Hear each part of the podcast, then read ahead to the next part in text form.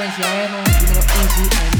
Bienvenidos a un episodio más de este podcast live desde la cuarentena acá en San Juan de Puerto Rico. Y hoy vamos a hablar con una de las jóvenes promesas del deporte acá en la Isla del Encanto. Eh, nos referimos a Lauren Anzalota, que es una tenista, de hecho es la segunda raqueta de Puerto Rico en el deporte del tenis.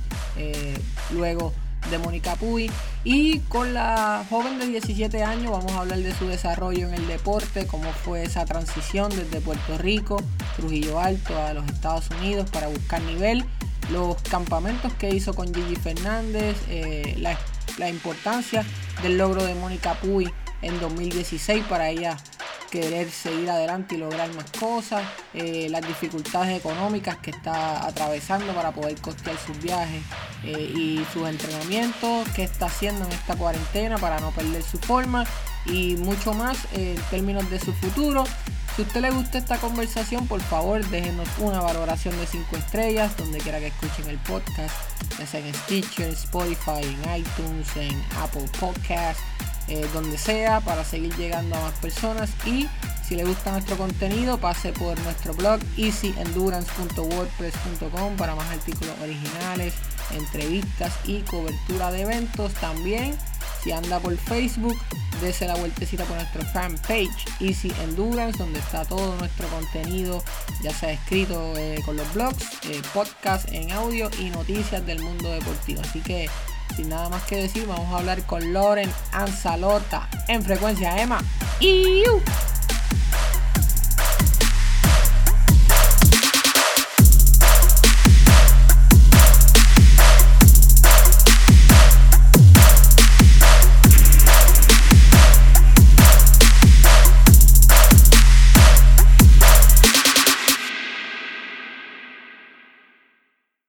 Lauren, eh, saludos, muchas gracias por aceptar la invitación. Cuéntame, ¿dónde estás ahora mismo y cómo estás afrontando esta lamentable situación de, la, cuarentena que nos tiene, a todos un poquito, un poquito locos? Sí, eh, pues ahora mismo estoy en Florida eh, entrenando. estoy usando una cancha privada que me prestaron en Boca Ratón. estoy practicando una vez al día, nada más, pero soy de las bien pocas que tuvo suerte de conseguir una cancha durante este momento tan, tan loco como tú dices. Eh, pero nada, estoy súper, súper agradecida de poder practicar y continuar mi deporte, mantenerme en shape y seguir haciendo, básicamente continuando mi rutina que siempre estoy haciendo durante, el, durante la temporada. Tú tienes 17 años, eh, naciste en San Juan y luego viviste en Trujillo Alto, pero te has ¿verdad? relocalizado a los Estados Unidos para desarrollarte como atleta. ¿Desde cuándo estás eh, full en los Estados Unidos? Eh, yo empecé a viajar a los Estados Unidos, a la Florida, como a los nueve o diez años. De ahí me fui a Maryland a entrenar en una academia como tres años y ahora me regresé a la Florida. Pero yo diría que desde los diez años más o menos llevo en Estados Unidos entrenando, pero todavía tengo mi casa en Puerto Rico, así que regreso ahí muchas veces. Una de las cosas que más me llama la atención leyendo un poco sobre ti es que obviamente has tenido que acogerte a lo que es el homeschooling eh, durante una gran parte de, tu carrera. Y así hay mucha gente ahora que si no es por esta situación quizás nunca hubiesen tenido que hacer homeschooling, hay mucha gente a distancia. Ya que tú eres una experta e, en esto, ¿cuál dirías tú son los retos de, ser un estudiante homeschooling, verdad? E, en tu casa, no sé si tuviste una maestra o si era tu mamá la que hacía las tareas contigo. Eh, no, todas mis maestras son virtual, eh, que no necesito ninguna ayuda como que de algún tutor ni nada, menos que sea parte.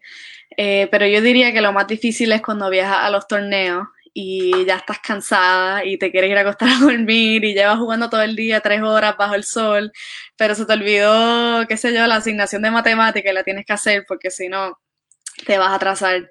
Pero nada, la verdad que es algo que uno tiene que hacer, tiene que tener mucha disciplina para hacerlo y yo llevo haciéndolo desde séptimo y ya es parte de mi vida, algo que parte de la parte de la rutina. Eh, tú comenzaste a jugar como a los seis años, aparte ya muchas de, la gente de tu familia ya jugaban eh, tenis, así que básicamente tenías que decidirte por el tenis o qué fue la gimnasia, ¿verdad? Sí, yo, empecé, sí yo empecé, con el, con el tenis y la gimnasia a la misma vez. No sé por qué escogí la gimnasia. Creo que muchas de las nenas, muchas de mis amigas también lo hicieron. Eh, pero poco a poco me di cuenta de que ya el tenis era lo que yo quería hacer, que era lo que más me gustaba.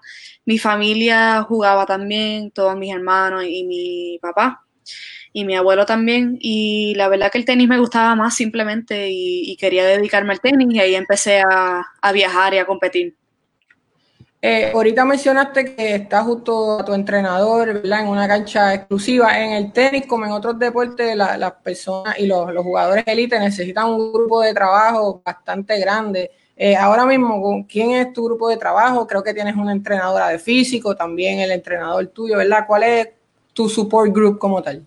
Sí, pues yo tengo obviamente mi entrenador de tenis, que él es de los bien pocos que le puede pegar conmigo y, ¿sabes?, eh, coacharme a la misma vez. Entonces, pues ahí ya tengo, hay mucha gente que tiene un coach, un entrenador y un hitting partner. Pues ya yo tengo básicamente esas dos personas en uno y tengo a mis entrenadores de físico que la verdad que me han ayudado de una manera increíble a mejorar mi juego y esas básicamente son las personas que, me han ayudado, tú sabes, estar aquí, obviamente mis padres, mi familia, pero en el, en el tenis han sido esos, mis entrenadores de físico y de, tenis como tal. Loren, para la gente que quizás no te conoce, danos un breve resumen de, tu carrera, las cosas que has logrado. Tú tienes eh, logros importantes en torneos donde Mónica Puy también lo hizo a una edad similar a la tuya y siempre me imagino que pues no sé si lamentablemente, pero siempre la comparación va a estar ahí porque hasta te pareces un poco físicamente, además de, te pareces también a María Charaboa, pero, pero también que hay algo, hay algo de, de, Mónica.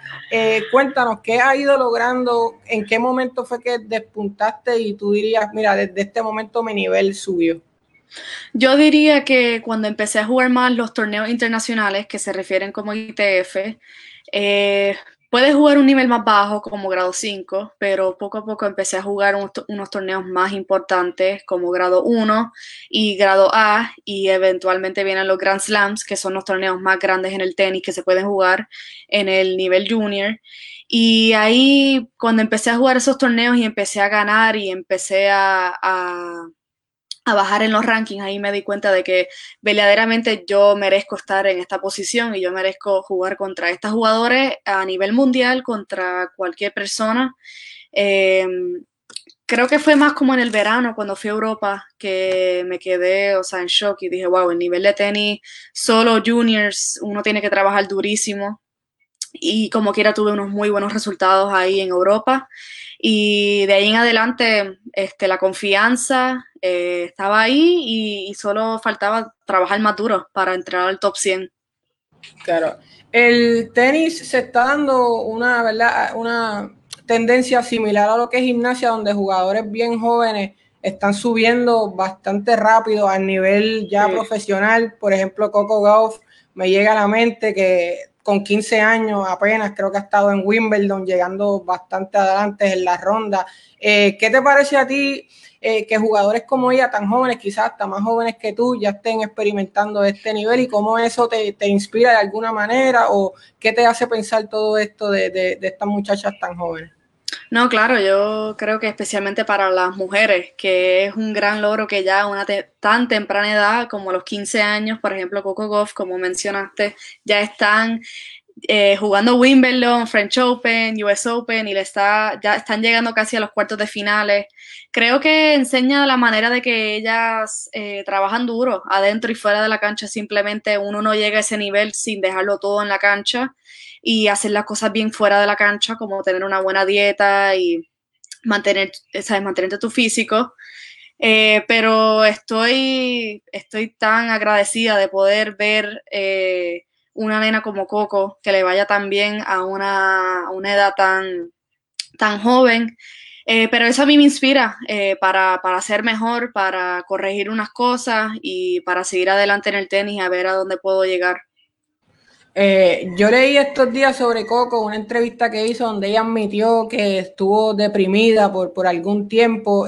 no sé si tuviste la oportunidad de verlo. Eh, mayormente por la presión que sentía de perform, o sea, de, hacerlo bien. No sé si esa presión se la puso ella misma, provenía de, sus padres, ¿verdad? ¿Has sentido tú en algún momento una presión similar o, quizás, pues, como te dije, por el caso de Mónica, tratar de siempre estar machando, ¿verdad? Parte de lo que ella hizo o, de lo que ha hecho. Pues la verdad que con Mónica, o sea, que me comparen, a mí la verdad no me molesta ni nada. Este, Mónica eh, está jugando a los profesionales, yo soy apenas una junior, entonces no, no, lo cojo tan en serio, pero sí me inspira a trabajar duro para llegar a, a su nivel o, hasta ser mejor. Eh, pero es una gran inspiración, tú sabes, tener a alguien puertorriqueña y, verla a ella y lo que ha hecho. Pero no sé si cuando empecé a viajar a los Estados Unidos y alguna gente puertorriqueña pensó que yo iba a jugar por Estados Unidos por alguna razón, eh, no sé Ahí sentí un poco de presión de que tenía que tener unos muy buenos resultados para Puerto Rico, pero ya cuando uno no, o sea, no piensa en eso y piensa en dejarlo todo en la cancha y competir para Puerto Rico, ya no, no sentí ninguna presión. Durante tu formación, eh, Loren, tú participaste en una academia con Gigi Fernández, si mal no, no, no recuerdo, ¿verdad? Eh, sí. Gigi Fernández es una figura primero, bien respetada en el mundo del tenis, ¿verdad? Grandes logros a nivel internacional, Olimpiadas y demás, pero también una persona sumamente polarizante cuando hablamos, ¿verdad? De sus eh, expresiones y demás, su personalidad acá en Puerto Rico. ¿Qué experiencia tienes tú con Gigi? ¿Cuál es tu, tu, opinión sobre ella? ¿Qué, si has podido aprender de ella, algo de su juego que te ha traspasado? Sí, pues yo fui a su academia en, en, Connecticut hace como dos o tres años. Ella me invitó a entrenar con ella como por una o dos semanas y la verdad aprendí muchísimo. Ella, es una, ella fue una gran jugadora y especialmente para dobles. Y no sé si el dobles, alguna gente piensa que no es muy importante, pero para mí es, es algo muy importante y uno se divierte también, que se pasa súper bien. Eh, pero me enseñó muchísimas cosas del doble, muchísimas cosas eh, más, o sea, estilos como cerca de la malla y, aprendí tanto y tanto. Y es una muy buena persona, en mi, en mi opinión. Eh, no sé de las cosas que ella haya comentado en el pasado, si se había metido en problema o algo, pero no, no me, yo no pienso mucho en eso, solo como ella es como persona dentro de la cancha, entonces no me molesta. Eh, ahorita hablábamos de los sacrificios que hacen los jugadores jóvenes para llegar al, más alto nivel, como Coco Goff y demás. En tu caso, Lauren, eh, ya has sacrificado gran parte de tu experiencia escolar, si lo podemos llamar así, ¿verdad? Tú no has tenido una, un desarrollo tradicional donde has interactuado pues, con muchos compañeros dentro de un salón de clases, quizás un prom, quizás una graduación, ese tipo de cosas. Eh, la pregunta es si, si extrañas quizás esa dinámica, te ha hecho falta y qué otro tipo de sacrificio has hecho tú por el bien de tu carrera. Sí, pues al principio, me acuerdo cuando empecé en séptimo, estaba pensando eso mucho y se lo comentaba a mi mamá, como que, ay, quisiera eh, poder tener el senior prom, que eso es lo que todo el mundo siempre quiere ir. Pero ya poco a poco me di cuenta de que eso es algo que todo el mundo lo hace, es súper común en los atletas, especialmente para el tenis, siempre tiene que estar viajando. Entonces hay que hacerlo, hay que sacrificar un par de cosas para llegar a, ese nivel alto, como tú dices. Eh, pero, pero todas mis amigas lo hacen, todas las personas que yo he viajado lo hacen, entonces, como había dicho, hay que tener mucha disciplina para poder hacerlo y, y tener esa rutina para poder hacerlo todos los días a la misma hora aunque estés cansada, pero yo diría que esa es la, la, gran parte que yo he tenido que sacrificar, o sea, en la escuela, pero no, no lo veo como, como nada malo, sea, como te, como te había dicho, mucha gente lo hace. Es parte, parte del negocio. Ahorita hablamos de grupo de trabajo, Loren, y tienes un lujo de tener una madre que, por lo que veo, es tu manager, relacionista pública, se preocupa por tus cosas, te ha apoyado, se trasladó a otro país para contigo para que tú puedas seguir tu carrera, ¿verdad? Eh, eh, aunque sé que eres joven, tienes 17 años, pero ¿cómo pudieras describirnos la, importancia que ha tenido tu mamá en, tu vida, obviamente, y en tu carrera para, para tú seguir avanzando en busca de tus sueños? Sí, claro, la verdad que yo he hecho todo con ella, sí, lo, lo tengo que admitir. O sea, cuando estamos acá en Florida y no estamos en la casa en Puerto Rico, ella me ayuda con todo. Eh, aunque sea limpiar la ropa o cocinar y mantener, asegurarse que me estoy manteniendo con la dieta buena, no comiendo porquería. Eh, pero ella me ayuda con eso, me guía a los entrenamientos, siempre está ahí conmigo en las buenas y en las malas. Y no solo ella, pero toda mi familia, pero ella especialmente porque ella, como tú dijiste, se fue de Puerto Rico para vivir aquí en, en un apartamento en Florida para yo perseguir mis sueños. Y la verdad no, no lo pude haber hecho sin ella. Llévanos, Loren, ahorita hablamos de tu rutina de entrenamiento actual, que obviamente es un poco diferente a lo que tú haces si no estuviésemos en una cuarentena por, el, por el coronavirus, pero más o menos desde que te levantas hasta que terminan los entrenamientos, ¿verdad? Hora por hora, ¿qué, es lo que vas haciendo, más o menos? ¿Durante ahora mismo o en Sí, ahora, ahora mismo en la cuarentena, sí. Ok, pues ahora mismo yo lo que hago es que me, sí, me despierto, hago un par de cosas aquí en la casa de físico y después me voy a, a la casa privada. Entreno una hora y media, a veces dos horas, pero casi siempre es una hora y media. Y de ahí voy, vuelvo aquí al apartamento y hago físico por una hora. Y tengo que hacer algo de correr aparte, yo sola. ¿Y a eso le suma eh, lo de la escuela o ya terminaste? Ah, sí, sí, también durante, cuando ya acabe el físico, más o menos como a las 3 de la tarde, de ahí en adelante, pues empiezo a hacer los estudios hasta la noche. Siendo un atleta junior, Loren, eh, ya está en los 17 años, viene por ahí una transición bastante importante más allá del deporte y es en los estudios. Eh, sí, ¿verdad? Que una vez completes tu cuarto año, viene la, universidad, eh, ¿estás pensando ya en eso? ¿Cuán cercano estás de graduarte? Si tienes planes de ir a una universidad ya, ¿tienes algún commitment, alguna oferta? Eh, ¿cómo, ¿Cómo está esa situación?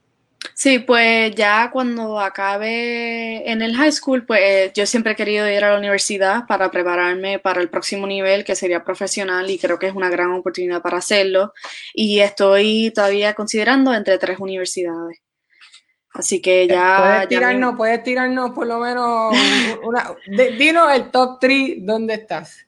Bueno, pues Pepperdine University en California, eh, University of Southern California, tengo dos en California y una en Virginia, la Universidad de Virginia. Wow, tienes ahí tres escuelas bien importantes en la División 1 que, me imagino que además de darte nivel en el deporte eh, eh, educativo, también, pues, no sé qué quieres estudiar, pero ¿qué quieres estudiar? Yo no estoy muy segura que quiero estudiar, pero siempre me ha interesado ir a una escuela muy buena académica también. Pero la prioridad para mí siempre fue ir a, una escuela también que tenga un gran equipo de, tenis, un gran entrenador que me pueda ayudar. Pero los estudios siempre han sido súper importantes para mí también. Duro. Vamos a hablar un poquito más de Mónica, pero no tanto en comparativa, porque no, no es eso lo que me interesa, me interesa más hablar de ti. Pero hay que destacar el logro en 2016 de la medalla de oro de Mónica Puy en las Olimpiadas de Río. Tú tendrías 13 o 14 años, ¿verdad? Para, para ese tiempo. ¿Tú eras consciente de la magnitud del logro de Mónica en ese momento, Loren? O sea, ¿sabías que, se había logrado algo bien grande para Puerto Rico? Y, si me puedes decir dónde estabas ese día, si viste el match, ¿cómo, cómo fue esa experiencia? Sí, yo me acuerdo como, como si fuera ayer. Fue yo estaba en Maryland en el momento y sí, vi el, vi el partido completo y yo sí sabía la, magnitud de, la situación, o sea, era una medalla oro, la primera para Puerto Rico y creo que me di más cuenta cuán importante fue cuando me di cuenta de las jugadoras que ella le había ganado. O sea, le había ganado a Kerber, Muguruza, Kibito, todas que estaban en el top 10 del mundo. Y creo que mucha gente que no juega tenis no, no sabe cuán grande fue eso. Ganarle a tres o creo que cuatro jugadoras en el top 10, que son las mejores jugadoras del mundo, y jugando un nivel de tenis que yo creo que nunca había visto a Mónica poder jugar y una, o sea, una determinación para obtener esa medalla. Y creo que todo el mundo se quedó en shock cuando vio eso y la verdad que es una inspiración para mí. Eh, ¿Tienes comunicación tú con Mónica, verdad? ¿Qué tipo de comunicación tienen? Eh, ¿Hablan consistentemente? Eh, no, no hablamos consistentemente, pero he jugado Fed Cup con ella ya como tres veces. pero hace, creo que desde el año pasado que no la veo. Entonces, y el único Grand Slam que yo había jugado ya ya se había eliminado en el momento porque los juniors empiezan en la segunda semana, entonces no la había visto en ninguno de los Grand Slams. Y ya que se cancelaron estos, pues tendría que esperar. Uno cuando, cuando está en tus edades tiende a mirar los estilos de, los, de los demás, eh, ¿verdad? Exponentes, demás atletas para coger cositas para ir echándole la salsa al estilo de uno. De Mónica en particular, ¿hay algo que te gusta de su estilo que has tomado y has hecho tuyo o simplemente no? No, no, sí, eh, yo creo que Mónica es una jugadora bien agresiva y creo que es muy común en, la, en las chicas que juegan tenis profesional, top, o sea, en el nivel que ella está jugando, que ya son entre las 100 del mundo. Eh, es una jugadora muy agresiva y eh, yo creo que eso fue básicamente todo lo que yo pude reconocer del juego de ella, que es muy agresiva y siempre está buscando quitarle tiempo a su oponente y lo ha hecho de una gran manera. Eh, para los jóvenes, especialmente los que están entre 14, 15, 16, 17 años, Loren, las redes sociales son bien importantes. No sé si vi bien, pero no tiene Instagram. Sí, tengo. ¿Tienes Instagram? Pues no, sí, bueno, es que tengo, tengo dos cuentas, pero uno yo te la puedo enviar o la puedo mencionar si quieres. Ok, ¿Qué, ¿qué, valor le das tú a las redes sociales en, en tu carrera? Si es una forma de conseguir sponsors, si es una forma de darle a conocer a tus fanáticos los logros que estás teniendo o si es una manera de comunicarte con tus amigos. ¿Cuál es para ti el mayor valor de las redes sociales? Yo diría que ya cuando empecé a competir a un nivel más alto me di cuenta que ya necesitaba más este, sponsors para ayudar a viajar y me di cuenta que la verdad que eh, las redes sociales es la mejor manera para, como tú dices, eh, informarle a la gente que cómo me está yendo, qué estoy haciendo, en dónde estoy y especialmente para los logros. Eh, quiero que todo el mundo lo sienta conmigo como a mí me hace sentir, que estoy tan contenta de poder obtener cualquier logro, aunque sea grande o pequeño, me, me encanta compartirlo con la gente, especialmente de Puerto Rico, para que vean todo el trabajo que yo he hecho fuera de la cancha y adentro de la cancha para obtener esos logros. Y creo que sí que lo más positivo es poder conseguir, un auspicio o alguien que me pueda ayudar o simplemente el apoyo de la gente, que, me digan lo más positivo que puedan. Eh, parte de esos sponsors hacen posible que tú puedas viajar a diferentes competencias para seguir subiendo en tu ranking y mejorando tu nivel, enfrentando oponentes de, mayor calidad, Loren. Sin embargo, vi en meses recientes que no pudiste ir a una competencia, creo que fue la Australian Junior Open, eh, por falta de fondo. Es un problema que tienen muchos atletas de, Puerto Rico. Eh, ¿Cómo te, hace sentir a ti, verdad, tener que enfrentar tan temprano en tu carrera estos problemas de financiamiento para, para poder ir a representarnos? Sí, pues la verdad que estaba muy triste porque ya este es mi último año y ya me voy a ir a la universidad el año que viene. Entonces los Grand Slams son los torneos más grandes que pude haber jugado y ya por el coronavirus, obviamente uno no lo sabía en el momento, pero ya este, el French Open lo pusieron para noviembre y el Wimbledon ya lo cancelaron. Entonces ya queda uno que sería el US Open que tal vez lo van a jugar, pero me imagino que también lo van a cancelar. Entonces estaba, yo me estaba preparando para ese torneo de Australia y, nada, simplemente no pude ir, tuve que ir a otros torneos a jugar que también me fueron muy bien, entonces no me puedo quejar, pero, pero creo que ha sido un problema con, no solo conmigo ni con los, los tenistas, pero con otros atletas en Puerto Rico, que es una situación muy triste que le pasa a mucha gente, pero hay que seguir entrenando duro y tratar de obtener eso, esos logros de cualquier manera. Eh, una de las cosas del tenis que a veces me, voy a usar una palabra aquí media boricua, pero me despompea, como que throws me off, como que no, me deja seguirlo tanto, es el hecho de que tú no puedas hacer ruido durante los puntos. Eh, yo quiero saber de una tenista de, de tu nivel, ¿afecta eso en su desempeño? Porque puedo comparar por ejemplo, baloncesto, se juega en un entorno bastante similar, quizás con mayor público cabe en una cancha, ¿verdad? Y los jugadores no tienen problemas. Eh, yo sé que es una cuestión de cultura también eh, en el tenis, ¿verdad? Pero ¿es, molestoso el ruido realmente para, para un, tenis, un tenista? Eh, tú dices entre medio de los puntos o sí, sí, en los puntos. Cuando estás jugando un rally, cuando estás, ¿verdad? Te quedaste pegada con la otra jugadora y hay gente aplaudiendo, gritando. ¿Es, realmente molestoso? Sí, pues la verdad es que nunca me ha pasado nada, o sea, así algo tan mayor que me ha afectado en un punto, un partido, pero me imagino que para los profesionales, la gente gritando, aplaudiendo, si te pones a ver videos de cualquier persona jugando en el nivel mayor en un estadio así bien grande, la gente se pone a gritar durante un punto y eso sí puede afectar muchísimo, pero pienso que desde la perspectiva de una jugadora, tú estás tan enfocada en el juego que creo que tú ni escuchas el ruido. Eh, estás, tienes tanta adrenalina que quiere ganar ese punto, quiere ganar ese partido, que la verdad que estás, estás enfocada en tú, en la bola y en en la oponente, no hay más nada, no escuchas más nada.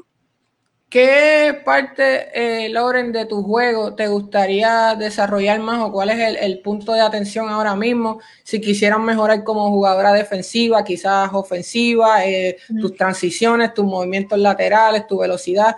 ¿Qué está enfocada Lauren Anzalota o mejor dicho, qué necesita Lauren Anzalota para estar entonces en el próximo escalón? Sí, pues ahora mismo yo me estoy enfocando mucho en los movimientos hacia el frente eh, para quitarle tiempo a mi oponente y simplemente reaccionar más rápido. Veo que la bola está corta y no esperar para ir a hacer, atacar y simplemente ser una jugadora agresiva. Eh, no, no perder tiempo, siempre, siempre estar lista para cualquier, cualquier bola que, viene. ahora te, voy a poner en el spot, ¿verdad? Un poquito difícil porque es eh, imposible no tener esta conversación cuando se habla de tenis. Roger Federer Rafael Nadal, Novak Djokovic. ¿Cuál es tu favorito entre esos tres, verdad? ¿Y, qué te gusta más de su juego? Yo soy un tipo, yo soy Federer full. Me encanta su elegancia, me encanta que parece viejo, pero está súper rápido. Eh, o sea, me gusta todo en su estilo, más allá de, la, brutalidad, por decirlo en una, ¿verdad? La fuerza bruta que tiene Nadal con esa zurda, con ese backhand eh, increíble. ¿Qué te gusta a ti de cada uno o cuál es tu favorito ahí? Pues definitivamente no hay otra opción que Roger Federer. Eh, o sea, no importa contra quién juegue, puedes jugar contra mi hermana y, siempre voy a ir contra a Roger. Pero es como tú dices, la, elegancia, eh, tan tranquilo que se queda, a veces ni celebra, puede, puede, ganar un Grand Slam y se queda tan tranquilo, con esa elegancia y el talento que tiene es increíble. Creo que nadie nunca se le va a comparar a Federer pero también admiro a otros jugadores, admiro a Nadal, o sea, lo deja todo, todo, todo en la cancha, ¿no? Nunca te va a perder un partido sin, sin dejarlo todo en la cancha, sin competir, sin luchar. Es un animal adentro de la cancha y es increíble. Y también a Djokovic, aunque no me encanta, pero hay que, hay que dársela. Otro, otro que lo lucha y lo deja todo. O sea, contra, en Wimbledon pasó contra Federer, desafortunadamente lo pudo sacar teniendo dos match points. Eh, no mucha gente le va a él y él lo dijo recién en una entrevista que mucha gente le va a, Roger o a Rafa y él no se enfoca en eso y simplemente hace el trabajo que se tiene que hacer para ganar y hay que admirarlo, la verdad. Cuando hablamos de alguien como Nadal que sobresale bien brutal en lo que es el clay surface, en la, en, la gravilla, ¿verdad? En el barro. Eh, ¿Qué tipo de adaptaciones haces tú, Loren, cuando, por ejemplo, juegas en hardcore versus eh, grama versus clay? Pues eh, en la cancha dura es bastante similar que a la grama, porque la, pero la grama es un poco más rápido. La grama es una superficie muy rápida eh, y el clay es súper lento. Entonces uno tiene que ajustar su juego. Por ejemplo, en el clay tienes que tener mucha más paciencia porque tu oponente pasa más bola. Eh, no estoy diciendo que tienes que jugar de una manera distinta, pero simplemente tienes que tener mucha más paciencia y, ajustar tu juego un poco. Yo personalmente jugar un poco más alto sobre la malla, no jugar tan, como se dice, flat. Y, pero en una cancha dura en grama, yo diría que juego un poco más agresiva y en la grama me gusta entrar a la malla y, cerrar los puntos ahí para quitarle tiempo a mi oponente. Eh, ya estamos terminando, Loren. Quería preguntarte sobre el nivel del tenis en Puerto Rico. Obviamente, ya mencionamos que para tú levantar desde donde tú estás a lo próximo, pues tuviste que partir y eso es entendible. Eso pasa en muchas otras disciplinas, no tan solo en el tenis. ¿Qué te parece lo que está sucediendo a nivel clubes en, Puerto Rico de tenis? ¿Te parece que hay muchachos despuntando? ¿Te parece que hay que enfocarse en, otras áreas de desarrollo, verdad? ¿Cómo, cómo lo ves tú? Sí, pues desafortunadamente eh, yo me tuve que ir a, la Florida eh, para entrenar, que, que, me di cuenta recién que muchos atletas lo hicieron. O sea, no solo a, obviamente la Florida o Estados Unidos, pero que se fueron de Puerto Rico para mejorar su juego. Y pues es una gran pena que yo tuve que hacer eso porque la verdad que yo me pude haber quedado en mi casa en Puerto Rico y, y pude haber entrenado como hacen muchos de los atletas que yo conozco, entrenan en sus casas y están ahí con su familia.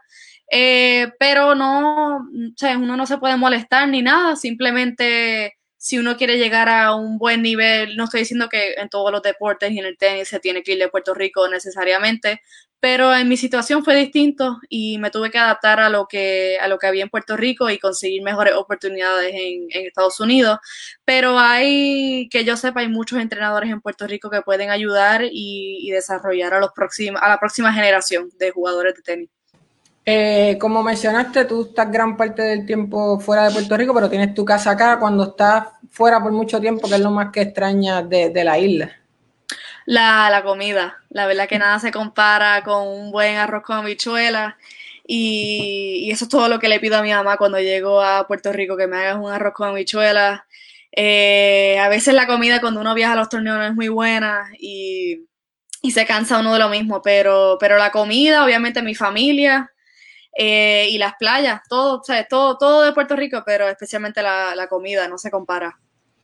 Loren, con esta vamos a terminar. Eh, ha sido una charla sumamente brutal, pero quisiera saber qué quiere lograr Loren Anzalota, dónde están, ¿verdad?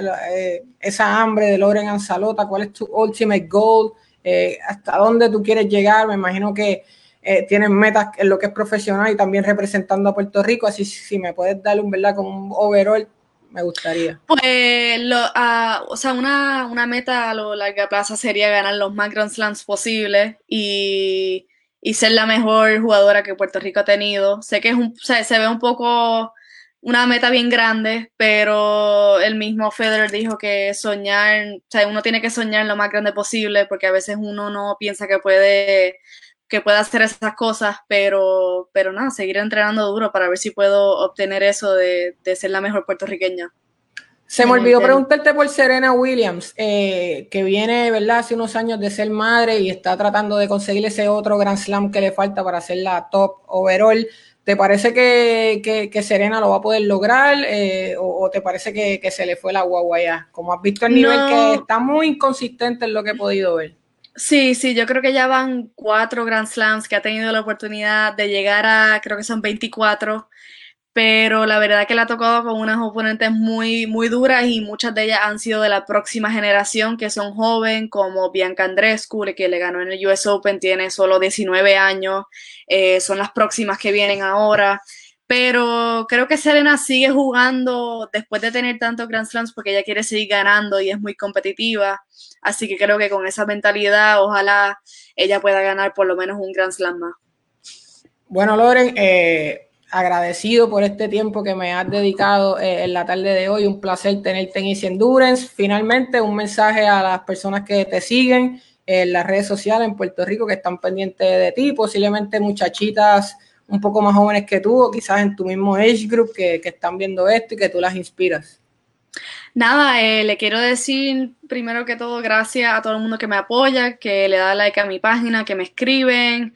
Eh, siempre estoy viendo unos comentarios tan lindos, a veces hasta unos párrafos que escriben y le tengo que dar gracias a todo el mundo que se dedica a esa página y a todo el apoyo que me han dado. Y para cualquier nena que esté buscando empezar el tenis como como dijo Roger, nunca, nunca pienses que un sueño es muy, muy pequeño y tratar de hacer lo mejor que tú puedas eh, trabajando duro. Bueno, ahí la tienen, amigos. Esa fue Loren Anzalota, segunda raqueta de Puerto Rico, que tiene mucha proyección internacional. Loren, eh, quiero felicitar a tus padres también. Eh, honestamente, lograr lo que tú estás logrando se requiere mucho apoyo de, tus padres y que estén 100% on board eh, como dice uno, ¿verdad? Con tus logros y así que envíale mis respetos y mis saludos y espero que esta sea la primera de muchas entrevistas acá en Easy Endurance. Claro, muchas gracias. Gracias por escuchar Frecuencia Emma. Recuerda suscribirte a nuestro podcast para más episodios como este. También visita nuestro blog en facebook.com Easy Endurance para más artículos originales, videos y noticias.